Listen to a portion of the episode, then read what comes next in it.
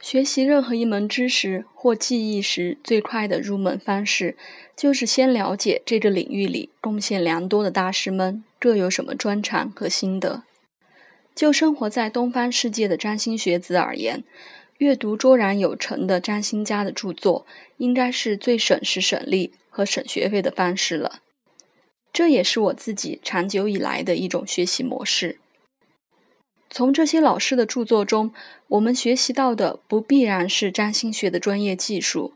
而更是这些研究者检视星盘时背后的哲学和心理学观点，或灵修体验、宗教信念及其他领域的学养。如此，我们方能使占星学和更宏大的生命目的连结，而不至于局限在术数的窠臼中。从这个观点来比较这些老师的思想和诠释，我们会发现，苏汤普金斯是其中较为倾向于结合心理占星学派与事件派的资深研究者。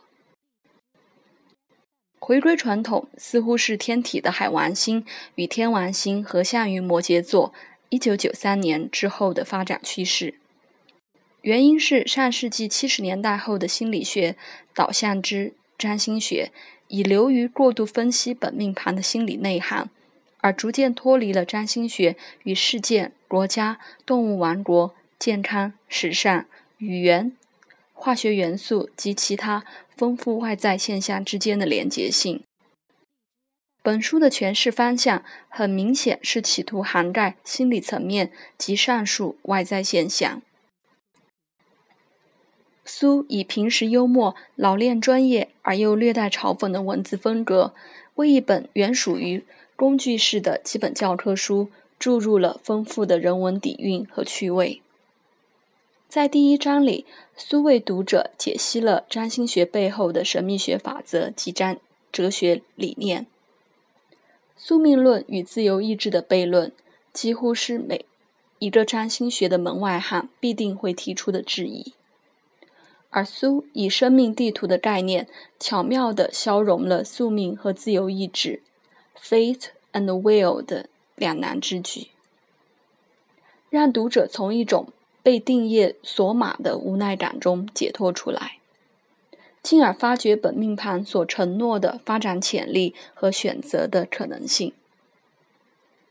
自第二章以降，苏逐一说明占星的基本要素。星座的元素特质、人格模式、行星和天文学、神话学、人格面相、能量、身体、外在世界、金属等各个生命层面之间的关系，行星落星座组合成的内在与外在意义，行星与行星相位所形成的复杂人格导向，宫位所代表生命领域里的人生剧情，月焦点。凯龙星、人马星群及小行星，最后进入综合性的解析，以个案为例，做出内外兼具的平衡观察与诠释。预计在不久的将来，台湾积木文化将出版苏的另一本经典著作《占星相位研究》，我也应允将其翻译出来。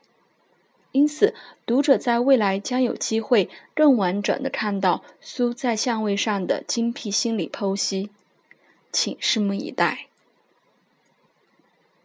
总的来看，本书内涵的确有别于坊间可见的其他占星教材。我在翻译的过程中受惠良多，但愿近三十万字的翻译心血，能够为有心深入占星学的读者们带来一些启发。让我们对自己、他人及世界产生更豁达、更客观的认识。